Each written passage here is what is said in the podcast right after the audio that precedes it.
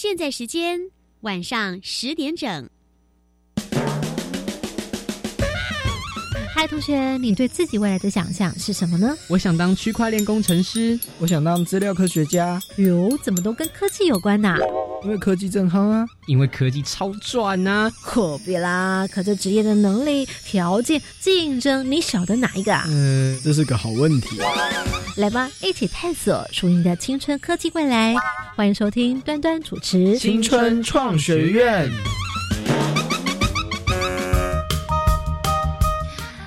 同学们晚安，欢迎再次来到青春创学院，我是端端。哇，今晚呢，在这一集节目当中呢，我们有一位神秘来宾哦。哇，这位神秘来宾也是青春创学院节目以来第一次。来接触到这类 神秘嘉宾哦，哪一位来宾呢？我们等一下会为大家来介绍。我们先请我们今天一起来参与的节目的小帮手，全部都是男生啊，刚好刚好。那么都是来自高二以及升高三的同学，我们请他们分别来介绍一下自己。好，来小帮手，请。那个我是建国中学的林东凯。间隔，我是板桥高中的陶敦明。间隔。我是师大附中的郭文宇，间隔我是在新中学的周围任。那到底是哪位来宾呢？好，我们今晚的主题先告诉大家，有关于网络警察与治安高手。那今晚就特别来邀请到是刑事警察局科技犯罪防治中心林建龙主任。Hello，主任你好。大家好，我是刑事警察局科技犯罪防治中心主任林建龙。主任，我想请教一下，在你的团队里面，他们都怎么称呼你？他们都叫我主任，叫我科长，然后老大啊？是吗？我叫你老大哦，觉得好酷哦。那么也告诉大家，这个呃，我们的林主任呢，他过去呢是中央警察大学资讯管理系，目前呢在博士班研究。那么在过去呢，担任针灸大队的大队长以及科技研发科科长。另外呢，他从事警察资讯科技侦查工作呢，已经有超过了二十年。美国 NASA 呢，就曾经向我们的林主任求援哦，也获得了赞誉他是国际合作的典范。那么最近他带领团队也特别获得了二零二一的国家警光奖，哇，真的是很厉害，号称是台湾第一的科技侦查的推手。今天呢，同学们非常的荣幸，要好好的把握机会。刚有特别讲到今晚的这个主题，这一集呢是 Part One。Part One 呢，我们设计的是网络警察哦，focus 在网络警察。请教同学，你们本来之前知道警察局有所谓的科技或者是研发科的同学，请间隔。间隔。恩宇知道还有吗？间隔。敦敏知道还有吗？间隔。丰凯知道。还不错嘛，有三位同学，他们知道警察里面呢有关于科技研发科的这样一个单位。那我们这回呢就要来进行快问快答喽。第一道题目，同学们请准备喽。快问快答，看看你能过几关。好，第一道题目，请问有一天，小明他使用电脑的时候，哎。这滑鼠突然自己移动了，而且会打开网页。请问你觉得电脑怎么了？计时如果好，丰凯要先回答。呃，我觉得他的电脑被害被骇客入侵了。间隔，他可能就是滑鼠放没有放在平面上，所以才会自己动。你真的以为是脑筋急转弯呢？好，我们这回呢就来请主任请解答。到底是发生什么事情呢？第一个刚才回答当然是正确哈，就是他的电脑可能被骇客入侵了。其实最主要的就是他的电脑被入侵之后，不一定被入侵，但是他电脑可能被植入了木马程式，也就是说有一只的骇客可以从远端来遥控他的电脑。那其实我之前办过一个案件哦，就是有一个网网络银行，然后被被人家盗转账，就那个被害人就说呢，有一天他。下午午休起来的时候，他发现他的电脑既然自己移动，然后滑鼠自己移动，然后打开网络银行的网页，然后又登录了网络银行，然后后来他的钱就被转走了。Oh no no no no！然后当下他就说，他不知道他电脑怎么，他以为他的电脑中邪了哈。Oh my god！是网络上面呢可能会有木马程式，那就有可能会去远端遥控你的电脑。哦。好，丰凯同学得分，但接下来我们要寻找刚刚这道题目呢，来做个衍生题喽。请问，那什么是网络钓鱼？什么又是钓鱼网站？什么是网络钓鱼？什么又是钓鱼网站？这时候呢，不可以自己上网搜寻哈，请你们开镜头，就是这样哦，不要搜寻哦。来，准备，五、四、三、二，谁要间隔？什么是网络钓鱼？什么是钓鱼网站？好，对面，请说。就网络钓鱼应该是，就是可能它伪装成它是一个正常的网站，或者是看起来很漂亮，可是它可能会突然叫你输入一些个人资讯，然后他就顺便把你的资讯带走了。是是，我我其实不太确定是不是这个意思。你之前有听过吗？这个名字？有有听过钓鱼网站，因为我被钓过。你有被钓过？什么情形之下？就是他就看你网页看起来美美的，然后好像要我填什么什么资料，然后点一点，然后他就跳掉，然后还好我没有我没有按送出，是，就他看起来就很钓鱼网。其他有没有第二棒想要来间隔一下的？间隔好，微任请说。我认为钓鱼网站就是可能它是设计一个类似 Gmail 的窗口，然后。你点进去，你在输入你的个资的时候，你就以为你是真的点到了 Gmail 的网页，但其实不是，它只是长得很像 Gmail 的网址。然后你点进去，你就把个资都送给别人了。哦，完毕。两位同学有答对吗？还是应该有更精准的答案呢？两位同学都答对哈，但是所谓的钓鱼网站其实它更多元一些哈。所谓网络钓鱼，就是透过网络，可能用电子邮件，或者是网络上面的广告，或者是像脸书。当你上网的时候，收到 email 的时候，它可能会引导你到另外一个网站去。那这个网站就叫做钓鱼网站。它可能像刚才同学讲的，它可能是一个假的 Google 网站，或者是一个譬如说投资的网站，然后希望骗取你去填写资料，或者你去填写你的账号密码。这个时候，你的账号密码或者是资料可能就会被偷走了。另外，还有还有，他可能在你上网的时候呢，偷偷在你的电脑、手机里面就植入了木马程式。所以呢，这几种都有可能是网络钓鱼跟钓鱼网站的手法跟方式。它其实非常多元的。所以主任像这样子的所谓的网络钓鱼的动作，我感觉他有点好像是在利用我们的人的弱点，对不对？要么就是很像，要么就是他可能会有一个诱因，一定会有一个诱因，比方说他可能是可以得到什么电影券啊、酷碰券、礼物啊等等，你可以折价啊什么之类的吸引你。但重点是他就会让你连到另外一个网页去，然后你的资料就被窃走了。其实这个是一个骇客的手法，我们专有的专业的名词叫做社交工程。哦。他利用社社交的方式呢，然后去骗取你。比如说像刚才讲的假的 Google 网站是其中一种，另外一种骗你中奖了也是其中一种。另外现在还高的手法，譬如说他假冒你公司的老板寄信给员工，这也是其中一种。了解。好，刚刚主任讲到了一个名词哦，社交工程，它看起来就像我们在社交的交流活动一般，这样子是不是？对，它其实就是伪冒成好像正常的方式，然后透过呃手段去诱骗你。那接下来呢，我们就要来进入到下一道题目喽，同学们请准备。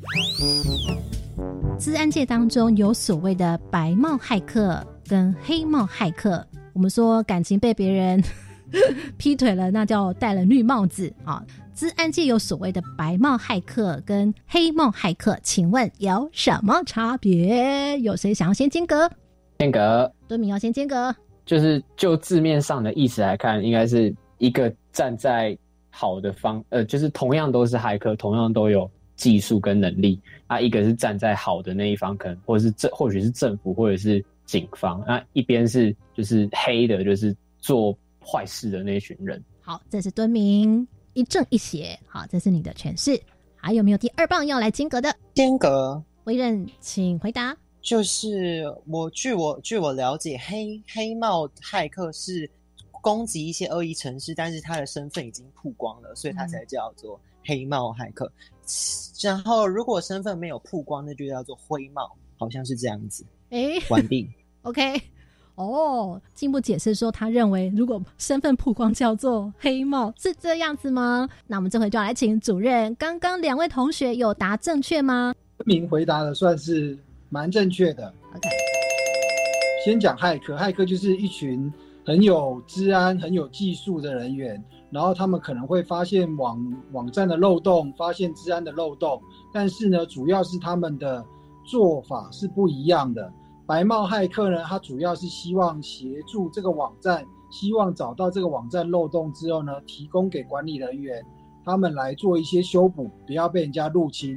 但是黑帽骇客呢，当他入侵网站成功之后，其实他的目的是想要去做破坏，所以呢，做法是类似的，但是最后的结果跟他心态上面是完全不一样的。所以这样听起来就像刚刚敦明所讲的一正一邪的意思。对，通常白帽骇客他主要就是希望把这个治安做好，嗯然后同样都是用入侵的动作找到了这个网站的漏洞，嗯。但是他会在漏洞呢告诉管理人员，让他们尽速修补，不要再被攻击。嗯。其实真的有有有灰帽骇客，呃，网络上面有很多种说法，它是介于黑跟白之间，嗯。它有点像是那个侠盗罗宾汉，因为它是破坏，但是呢，他好像又为了某种伸张正义，所以也有人讲说这个叫灰帽骇客，就他做的是是违法的事情，但是他可能为了某一种呃正伸张某一种正义，比如说今天呃某个网站他可能很坏，所以他就呃比如说色情网站，他就去把色情网站给攻陷了，那这个可能也是一个违法的，但是呢，他可能是为了伸张正义，嗯。所以，一般在治安公司里面的，他们比方说要去找这个行销资源啦，要去跟客户说，哎，你们要不要加入治安啊？他这时候呢是要先经过同意的，才能去告诉对方的公司说，哎，你们的网站很弱哦，这样子是不是？对，甚至比较正式的哈、都需要签合约。比如说，你从一月一号到一月十号，你才能来攻击我。攻击我的时候，你是攻击哪几个网站？你用的是哪些 IP？这样子对方才会知道说，哎，这个是来测试，而且是我们有签约的治安公司。了解喽。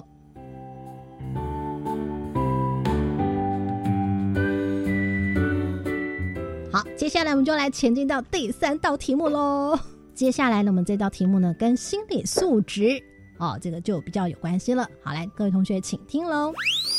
有一个网站，它是一个购物的网站，它被入侵窃取了资料。网络流量图当中呢，请问同学们看到了什么？A few moments later. 间隔好，微任请回答。就是在那个时间轴上面有一些的那个网络的使用量会比较多，有一些比较少。我猜那些高峰值就是被窃取资料的时间点吧。主任，你有要补充什么吗？对，就是下面那一个数字，它是以小时为单位，从右往左好，跟大家补充一下，目前同学们他们所看到的这张流量图当中呢，底下的这个横轴呢，它从右边到左边的话是时间的意思哦，十六点、十八点、二十、二十二、零二、四六、八十、十二、十四、十六、十八、二十、二十二，在这个时间点上面呢，会有不同的坡形。那我要问的同学就是，他们从这样子的一个网络流量图当中，他们看到了什么？那微认说一下，所以你看到哪个地方它是比较高峰点被窃取的时段？在这张图上，我看到有几个高峰值，晚上六六点到二十二点这个之间。那我猜应该就是在这个时段中是资料被窃取的时段。这样子，完毕。不知道为什么主任现在在镜头画面呢有一种奸诈的笑容的感觉，不晓得是什么意思哈。好，有没有其他同学？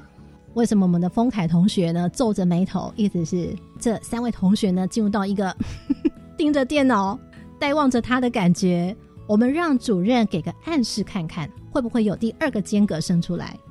这个是一个购物网站的网络流量，所以呢，你除了要想说骇客会会进去偷资料时间，另外还要考量到一点，那正常的网友消费者会在什么时间上网？先是骇客还是网友在使用呢？哦哦哦哦哦，老师，我好像说错了，我好像说错了。哦，这有人间隔是谁？丰凯吗？我。好，丰凯，请说。好，因为刚才就是主任的提示里面就点到了，从一个它一个购物网站，它通常会有谁在使用这个来看的话，那我会觉得配色判断就是一个购物网站，它那个时间点到底是。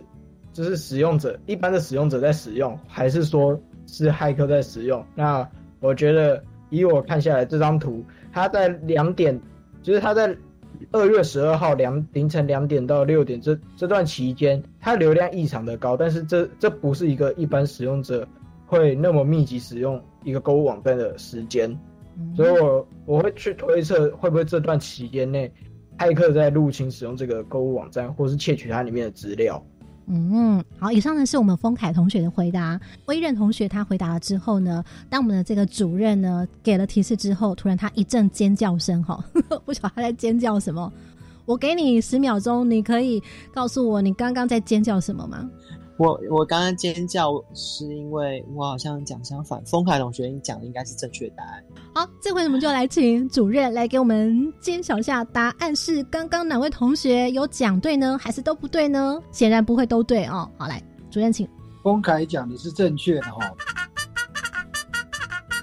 那我其实刚才给大家提示，其实我们在分析一个案件，或是分析一个骇客入侵的案件，嗯，通常我。会先去看它正常应该是怎么样，嗯，那如果不是正常的，可能就是异常的，而且呢，我们去分析说骇客的行为，嗯，因为他会找管理人员在睡觉的时候，所以呢，当深夜凌晨的时候，像我们看这个图，凌晨到了零点多的时候，几乎到了零，就是流量几乎都没有了，但是突然到了高峰，而且呢。它是维持一个高原期，也就代表说这个时间点一直一直有人在去连这个网站，所以呢，我们就知道说这显然是跟一般消费者上购物网站的习惯是不一样的。那而且这个通常就是骇客最喜欢活动，所以我们在分析的时候就觉得这一段时间是特别异常的。嗯，了解。那了解了这个异常的时间之后，对你们来说有什么帮助呢？因为我们如果分析一个。入侵网站的案件，我可能会拿到一个月的资料。那我到底从这一个月可能有好几十万、几百万，甚至几千万笔的资料，我怎么样先挑说最有可能是哪里？所以呢，我们一定会先看最大的统计资料，从统计资料里面呢去分析最有可能是有问题的。最后呢，我可能本来要看一个月的资料，但经过刚才的分析，我可能只要看五个小时的资料，就是凌晨一点。到早上六点这个时间的资料，嗯，了解喽，哎，挺有意思的。灵光感应盒，哎，主任，你这样讲的时候，我就突然想到，哎，那这样这件事情以分析资料来说，如果我们给他一个输入的呃设定的话，这件事情会不会由 AI 来做可以更快？因为刚刚你特别提到了，哇，这好几十万笔的资料啊，等等之类的。有，因为现在其实 AI 的技术越来越发达哈，而且呢，AI 更能够做到，就是说它可以自动判断什么样是正常，什么样是异常，我就给它正常的资料去训练它。当如果有一个异常的资料进来之后，他就说：“哎，这个跟以前的是正常的，是不一样。”让他会判断的越来越准确。对，了解了。对，因为这个 AI 它可以从这样一笔一笔的资料当中节省了我们很多的时间哦。好，所以呢，老师你出这道题目的原因是你希望同学能够以不好的那一方他的角度去思考，是不是？然后做犯罪分析有两种，一种你要知道坏人在想什么，嗯。第二种你要知道说被害人。到底为什么被骗？嗯，就是今天警察想要抓坏人，你就要想说，那坏人会怎么做？你才知道说他可能会从哪个地方进来，什么时间进来，做什么事情，你才能够知道说他到底在做什么，他在哪里出现，用一个不一样的思维，才有才有办法去去找到这个坏人。那所以主任，你怎么样去了解坏人在想什么？是说你有很多坏人好朋友吗？我会去尝试做一些不违法的坏人行为，这样子。真的假的？比比如说，这有两种，一种是我要了解坏人做什么，嗯那像案件，我还要了解说被害人到底怎么被骗的。所以我曾经自己被诈骗集团骗，就是我故意被他骗，这样我才知道他们到底怎么骗人的啊、所以我也曾经被诈骗集团说，哎，叫我去 ATM，然后叫我转账，然后又叫我去哪里，故意被骗。哦，真的，那我才知道说，哎，哦，为什么这些人会被骗？那钱又转到哪里去？好，以上青春创学院在今晚本集呢是 Part One，我们要为大家来介绍网络警察与资安高手。我发现呢，大家对于到底科技警察他们在做什么呢？网络警察或者是呢资安高手哦，他们有些什么样的不一样呢？我们先来听听看同学他们怎么样的以为。间隔。我原本第一次听到科技犯罪侦查的时候，我以为是就像我们一般看到的监视戏剧那样，然后到现场去采集证据之后，然后利用现代的科技去做一个犯罪的侦查。结果到了后来才发现，原来是针对网像网络的犯罪、骇客这种行为的那种，就是警察的工作，跟我想象中的完全不一样。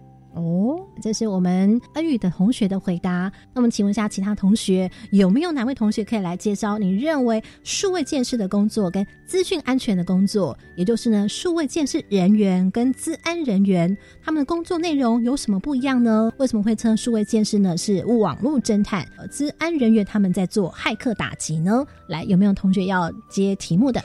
间隔好，对面请说。呃，如果比较数位建识跟资讯安全，我会觉得应该是事前跟事后的差别吧。资讯安全感觉好像是呃防范未然，然后可能先做一些相关的建设啊，然后防范骇客的入侵。然后感觉好像建识就是案件已经发生了，然后我们去找可能呃犯人的 IP 啊，或者是找一些证据，然后看能不能放到法庭上。好，是这样吗？哎事前跟事后的差，也是还蛮不错的一个解释方法、厘清方法，但到底正不正确呢？来，我们这回就要请主任来帮我们解答，两位同学是完全正确，还是有哪里呢？还要再做更精准的厘清？好，来，请主任。先回答英语的哈，你刚才讲到的，就是我们到了一个犯罪的现场，可能是一个命案的现场，他可能要去检验，哎，尸体或者是血迹这些呢，以前呢我们叫做刑事鉴识，也就是譬如说包含法医的鉴识，包含 DNA 的鉴识，包含了我们枪弹、指纹这些，那这些我们广泛称为刑事鉴识。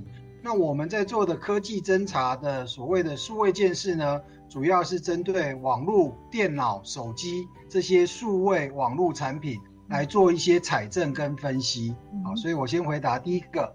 第二个，敦明讲的就是事前跟事后呢，对于数位建设来讲，没错，它就是事后的分析。但是呢，资讯安全呢，其实不分事前或者是事后。整个资讯安全有可能是事前的预防，或者是事前的防堵，或者事前的分析。但是治安事件、骇客入侵发生之后，也会有调查，这也叫资讯安全的工作之一。超清楚的哦，敦明呢非常用力的点头吼。好，大家都有收到了，显然在画面当中，大家都非常的理解了。那接下来我们就要请林建龙主任，这回呢帮我们来做一次正式的登场自我介绍。到底在我们的刑事警察局科技犯罪防治中心当中，他的工作有哪些呢？我们今天经过了快问快答跟刚刚同学的厘清之后，应该也稍微有一点想象。那么这回来听主任介绍他的工作内容的时候，应该就有很明确的方向了。我们这回请主任来正式的自我介绍一下您的工作。关键密码传送门。啊，好，刑事局的科技犯罪防治中心呢，主要就是从事科技犯罪。我们会做什么？那刚才有讲到数位鉴识，我们会在案件发生之后，把坏人的手机、电脑拿来鉴识，找出犯罪的事证。那我们也会在骇客入侵的案件里面，比如说勒索软体，我们怎么样去追查骇客的来源？然后怎么样去把坏人绳之以法？